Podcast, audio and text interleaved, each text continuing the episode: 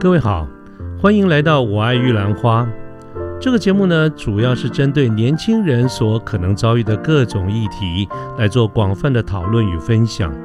欢迎您跟我们一起。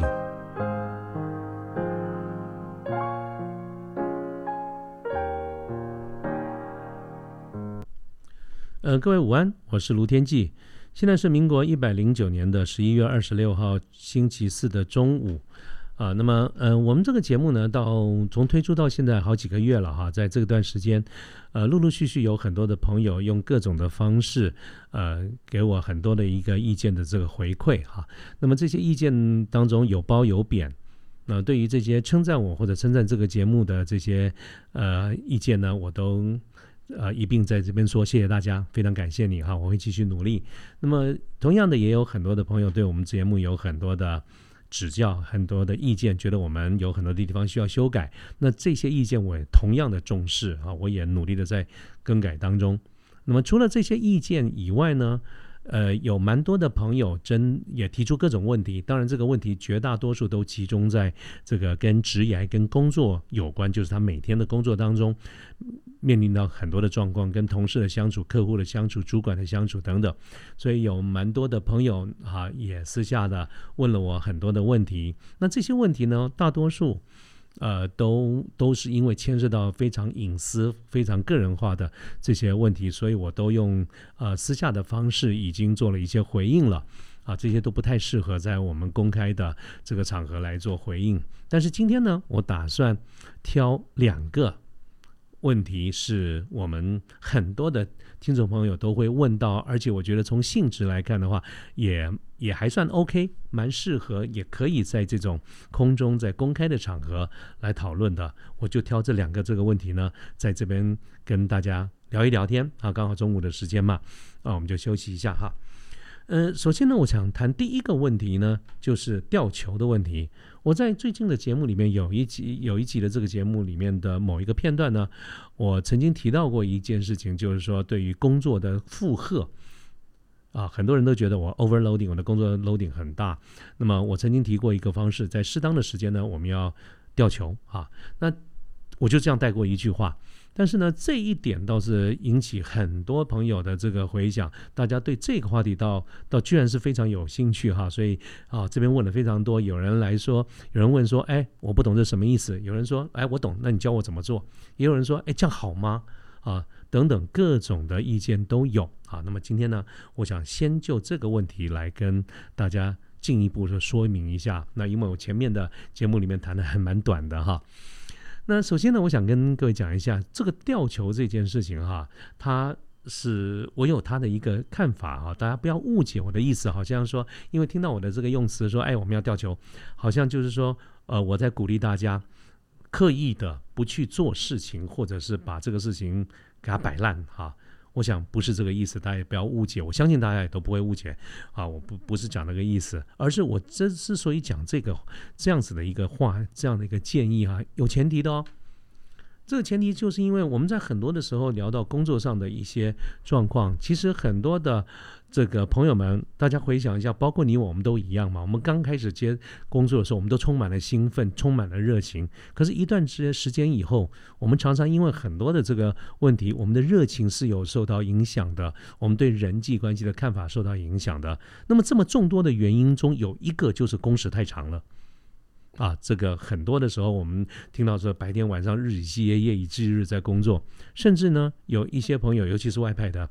朋友哈，在在在台湾，在呃这个东南亚的工工厂里面工作，那么我听到的几乎很高的比例都是怎么样呢？就是除了睡觉以外，好像都在产线上都在忙，啊，所以超时的工作对很多的朋友们，我觉得都造成一个很大的一个困扰哈。那么才会有说，哎，我我说我们适当的时间要吊球。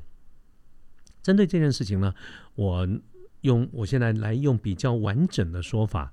来说明一下，我个人的观点，我是怎么看这个劳资关系或者主从关系呢？我觉得这种关系它是一种叫做动态平衡啊。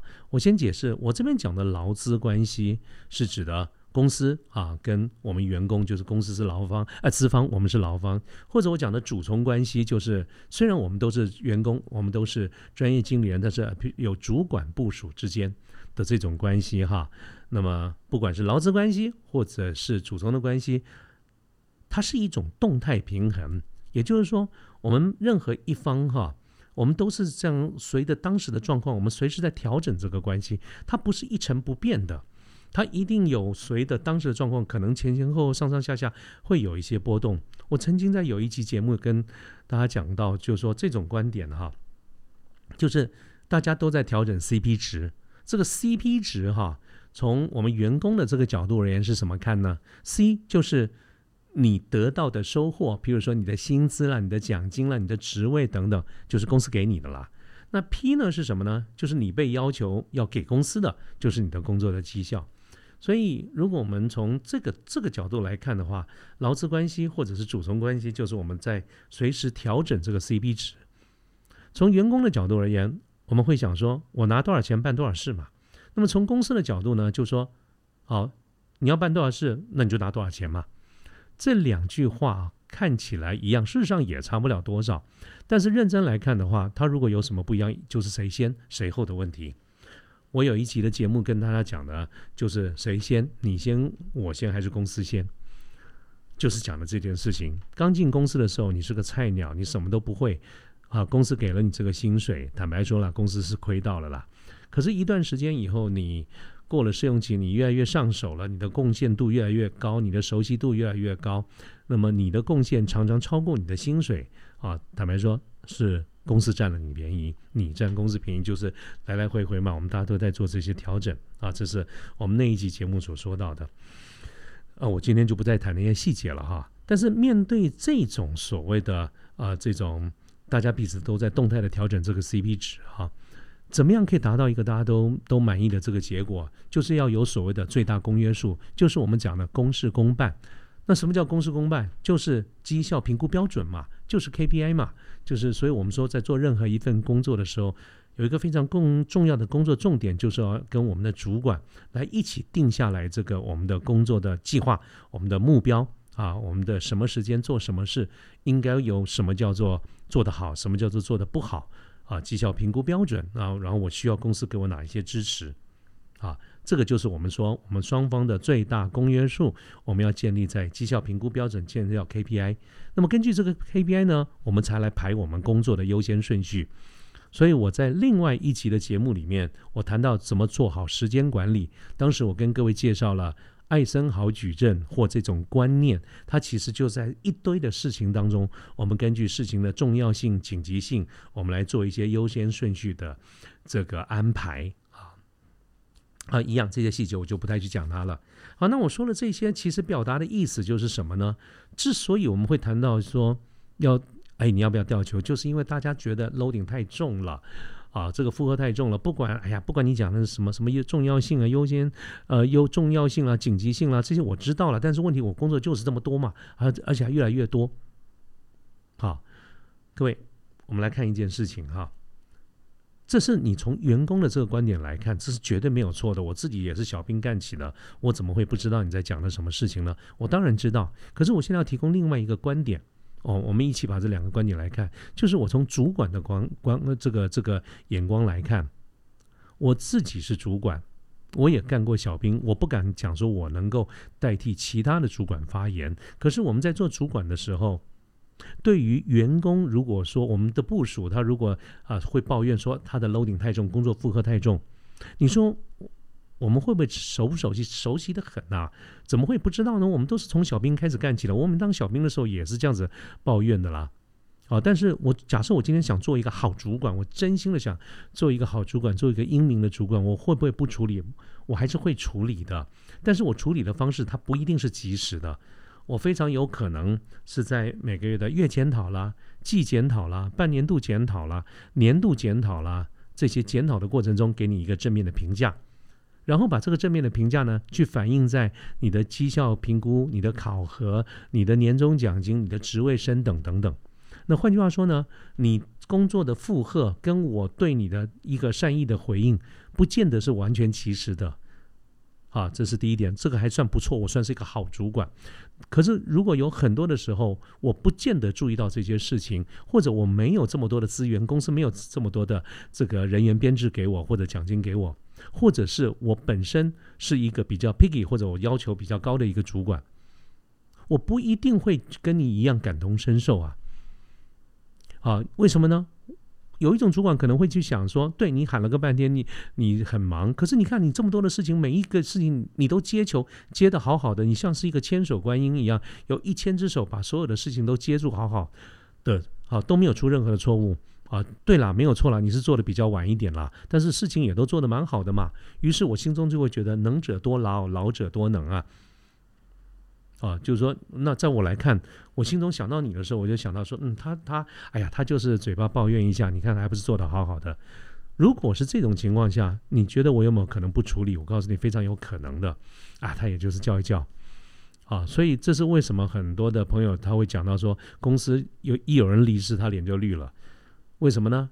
一旦有人离职啊，其他还没有走的同事啊，包括你自己，我们就轮流分摊一些工作。当时主管的都说你先担一下，我们会加加快找人。可是呢，一找找了三个月、五个月，甚至半年，根本没找到人，啊，或者是哎呀找不到合适的人，你就继续担着吧。久的久的久了，他就变成你的工作了。我描述这个状况，我相信现在此刻在空中很多的听众朋友一定猛点头。这非常可能就是你你的抱怨的由来，是你觉得愤愤不平的由来。我干过小兵，我完全知道这个状况。啊，所以我觉得。啊，为什么我会想要建议大家在适度的时间选择吊球？啊，但是这个吊球呢，我要解释它的做法，并不是叫你真的就不管不做，而是我们按照艾森豪矩阵，我们按照事有轻重缓急，我们按照八十二十的这个原则，我们处理那些又急又重要的事情，然后处理重紧急重要的事情。那一些没有那么重要或者没有那么紧急的事情，我们相对的往后排，啊，就往后排。但是该下班还是要下班。该休息还是要休息，啊，那么这样子来了，这样子安排下来的话，有些事情可能他就会做的比较晚，啊，时间会稍微有点往后推延，delay 了，或者是结果稍微差一点。我并我并不认为，按照所谓的优先顺序的 priority 这种角度来看，每个事情都要做到九十分、九十五分。其实重要的事情你应该做到九十分、九十五分，有些事情你晚一点做，或者你不要做那么分数高，做到八十分、七十五分，甚至于及格就好。这是使得吊球，啊，也就是说事有轻重缓急。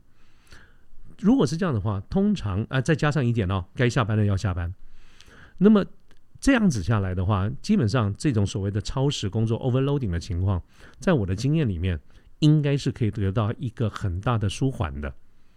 可是同样的，我想我们也有朋友在在在这个呃网上就有回应了。他说：“哎，你讲的是没有错啦，可是那个球掉地上以后，主管还是会把它捡回来拿，继续拿回来给我啊，给你，你还是得做这个事情。那怎么办？我就说，我现在回应啊，我说对啊，那就继续把它放着，啊继续把它放着啊。就是说，这个原则你不能，主管当然会捡起来，要我我也捡起来叫你继续做啊，我会提醒你啊，我会追问呐，我会问你为什么没做啊。”啊，这件事情吊球不会没有人问的啦，一定会问的啦。但是你就是要让他这样做，所以我说吊球的这种做法，它其实一定有一个先决条件，应该讲三个先决条件。第一个先决条件就是在你的工作计划当中，你是有非常清楚的工作计划的，包括人事、实地物，包括 KPI，也就是说。啊，你要做到哪些事情优先顺序？这个是跟主管经过充分沟通的啊，这是一个平常就应该做的工作，不是为了吊球而做。我们本来做一份工作就应该有清楚的 KPI，这是第一个先决条件。第二个，你要有足够的勇气跟主管说出来这个状况。其实我身边有一些朋友。我们常常在聊天的时候，他跟我讲这个那个啊，讲了个讲了个半天。我说你讲的很有道理啊，啊，那你觉得该怎么办？他说我认为应该怎么样怎么样怎么样怎么样。我说嗯，还我也觉得很有道理。那你要不要跟你的主管谈一下？结果呢，前面讲的很大声，听到我讲这句话以后说我不敢。啊，哇，整个就软掉了。我说为什么不敢呢？啊，因为我怕，因为我因为我这个怕主管找我麻烦了等等。哎，我我听到这点，我其实也也也感同身受了。我能够去理解你为什么不敢。可是如果你不敢，你没有足够的勇气把它说出来，那你刚才讲的这一堆道理都是白讲的。那你还不如做一个浑浑噩噩的人，什么都不明白，日子还过得反而比较愉快一点呢。所以，如果你真的要觉得追求什么叫做合理，如果你真的是一个讲道理的人的话，你也希望跟人家讲道理，你至少该有足够的勇气说出来。如果你没有，就不要想。我知道啊，这个要有要有勇气，这件事情是要有勇气的啊。所以，你如果你没有勇气，让自己更有勇气，我可以理解。但是配套的不要想那么多，否则日子会难过。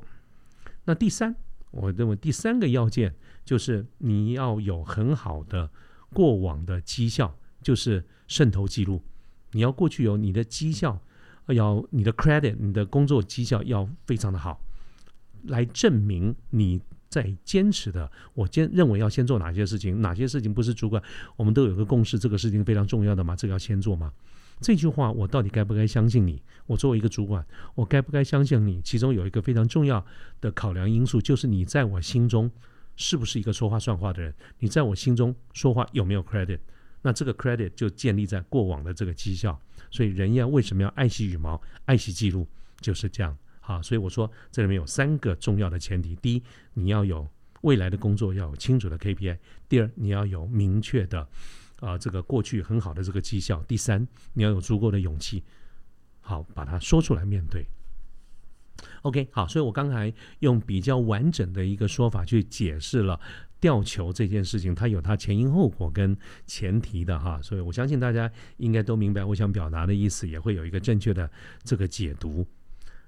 OK，我看我们还有点时间哈，我们再来讲一下这个第二个问题哈。这个第二个问题，O，我想今天大概就只有这个时间讲两个问题了哈。第二个问题是我们的听众朋友从成都发过来的，那其实他是呃，我们这个好朋友呢，过去呢，他是一开始也是在大陆工作个几年，后来回来台湾几年以后啊，最近又到了呃大陆去工作。所以他翻山越岭啊，翻墙，好不容易发过来一个问题。那这个问题呢，我来看看他的原文是怎么写的哈。他写的是，他写的是说，哎，我们如何可以让自己越快明确知道自己要做什么？学到抄经，还是打怪觉得可以了就换方选增加广度？这念起来有点拗口，这个中文呢实在是。好了，我想，我想哈，其实各位，我仔细看了一下他这个意思哈，是什么呢？就是说。我们在一份工作上面，呃，比较长久的来看，我到底是要持续的在同一份工作上继续的做下去，让我的深度越来越深，还是我在适当的时间要换其他的 function 啊，增加我的广度？譬如说，从业务我要不要换到行销？我要不要去做 PM？我不要做采购？啊，这个问题呢，其实就是深度跟广度的这个一个选择。那我觉得这也是一个非常好的一个问题，尤其是这种问题，通常都是过了那个菜鸟菜鸟的阶段，在你工作一段时间以后，我们怎么继续往下走？往左、往右还是往前？当然不会往后了哈。那么，呃，这样子的一个角度，我来看看我们该怎么回应这件事情啊。对于这种宽度、深度的这个问题，如果我们用四平八稳的一个说法来说的话，我会怎么说呢？我会说。啊，看你喽，看你自己的期望喽，等等哈，这个是我觉得比较四平八稳的说法。可是，如果我们更要求更清楚、更直接来面对这个问题，更客观一点的来说的话，那我会说，我还是那个老话，看你喽。可是我后面会再加上一句，这要看你对下一份或者下两份工作的一个期待。那这个时候呢，如果你在我面前，你非常有可能问我说：“我没有在问以后啊，我在我没有要离职啊，我要换。我现在讲的是我现在这份工作啊，啊，我我没有打算换工作，我就要在原来的公司。我并不是在问你后面，那你怎么会提到这些呢？我各位，我还是要讲，除非你打出打定主意在这个公司一辈子啊，其实一辈子也是一样的一个概念了哈，就是我们找工作或者换工作。它有一个最基本的前提，就是我们换工作之所以要换，是因为下一份工作更好，而不是现在的工作有多烂。如果我们认真来看的话，坦白说了，每个公司都有一堆的缺点，每个公司都有讨厌你的人跟你讨厌的人，每一个公司给你的薪水你都不会满意。我没有听到有人很满意现在的薪水，觉得我们公司实在付我太多了啊，我没有听到这样讲。所以我说，找我们要换工作，不不应该是因为现在的工作有多烂，而是因为我的找到的下一份工作很棒。好，这是我很重要的一个前提。那么，什么叫做下一份工作很棒？它不外乎我们追求的不是名就是利嘛。换句话说，下一份工作或者下下份工作，你应该给自己的一个要求就是：我下一份工作，我至少要不然就是给我个名。譬如说我原来是小兵，现在让我当个小主管；我原来是一个小主经理，现在让我当协理；我原来是协理，希望我下一份工作能够帮我换一张副总的名片。如果是这样子的话，OK 是可以考虑的，因为你有你得到了名。另外一种方式就是利，要不然就是哎，我换一份工作，增加个两万块薪水，一个月加两万块，那我觉得可以干。我常跟朋友讲这件事情啊，我说一个月加两万块，然后坐在我对面那个朋友，搞不好就睁大了眼睛，一副那种不可思议，你在讲什么啊？怎么可能啊？下一份工作就啊一下增加两万呢？可是我都会想哈，各位你你不要觉得不可能啊。一个月增加两万块，我们在一年标准十四个月的薪水好了，也不过增加二十八万。你你的年薪也不过增加二十八万，不到三十万。如果你连二十八万、三十万都觉得这是不可能的话，你大概是真的是没看过什么叫大钱，你知道？这个都是很小的钱，在你用一整年的时间呢，你整个的收入没有增加到二十万、三十万，我就不知道你为什么要换这个工作。可是很多人换工作的时候，那个薪水啊，几乎没有什么增加，甚至还有减薪的嘞。啊那我就我就在想，那何必呢？那当然，大家还是会振振有词，或者有很多的原因说我们公司有多烂。这就是我刚才讲的。其实你换到一个公司，那公司也是一样烂的哈。好，我稍微有点讲远了，我们就回过头来，我在回应这件事情。当朋友在问我们在一份工作上面到底是要越走越深呢，还是在适当的时间我们要转换啊，让自己在呃除了垂直深度之外，水平的广度也能够。变广一点，那就要先问我们接下来打算啊当什么样的官，或者我要拿什么样的一个薪水。那换句话说呢，就是宽度、深度这个问题，就好像我们站在一个十字路口一样，我到底要向左走还是向右走？那先取决于你下一份工作要的是什么嘛？哪一个决定对于你接下一份工作能够加两万，或者下一份工作能够换一个经理的名片？啊，哪个决定比较有帮助，你就选那个。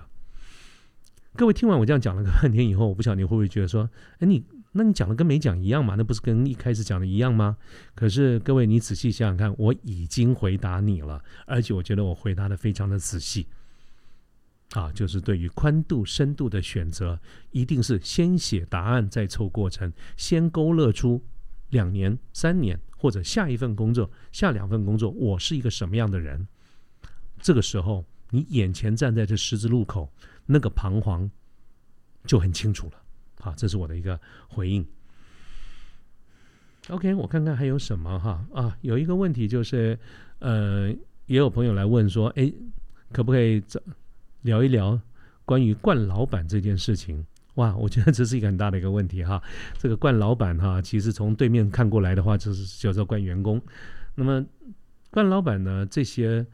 这些相关的零零总总哈，我自己刚刚很快的想了一下，我应该散见在过去的各集里面都有，所以为什么其实我每一集会你你的这个题目通常都跟冠老板会有关啊？所以如果我们这个问题很很模糊，就是说谈一下冠老板，那我想我的答案就是我们在前面各集都谈过了。那如果各位针对我们各集的节目里面还有什么呃特别的问题，尤其冠老板这一类问题的话，我欢迎你随时在。发讯息来，但是就请你更清楚、明确的描述一下状况啊，否则的话，单纯就讲说，哎，描述哎，多聊一聊这些冠老板的话的这种问题，我大概一时间也不晓得该从哪一个地方下手啊。好，那就是呃，今天就讲这几个问题啊。那最后也有也有朋友留话说，哎，这个没有主题曲，前这个前面的主题曲也蛮好的。啊，啊可是也有朋友说这样不好，我还是希望有个主题曲啊，所以这件事情是悬而未决的哈，请各位给我一点时间。那我跟我目前正在做一些相关的这些调整哈，我讲适当的时机会跟各位报告，但是我会跟各位讲，就是我会再选择啊另外一份不会有任何授权问题的音乐作为我们的一个开场的这个片头曲啊片头曲。那细节就请容我在另外的适当的时机跟大家报告一下。那今天呢，呃，我们就谈到这边。中午的时间其实说快也很快就过去了哈，我也差不多要准备回去工作了。那么也祝福我们在线上的听众朋友，你有一个快乐的呃下午啊。这个天气蛮好的，在待会儿呢，或许三点钟我们大家就一起喝个下午茶。但是此刻呢，我们大家一起回去工作吧。就这样，今天的节目就到这边，谢谢大家，拜拜。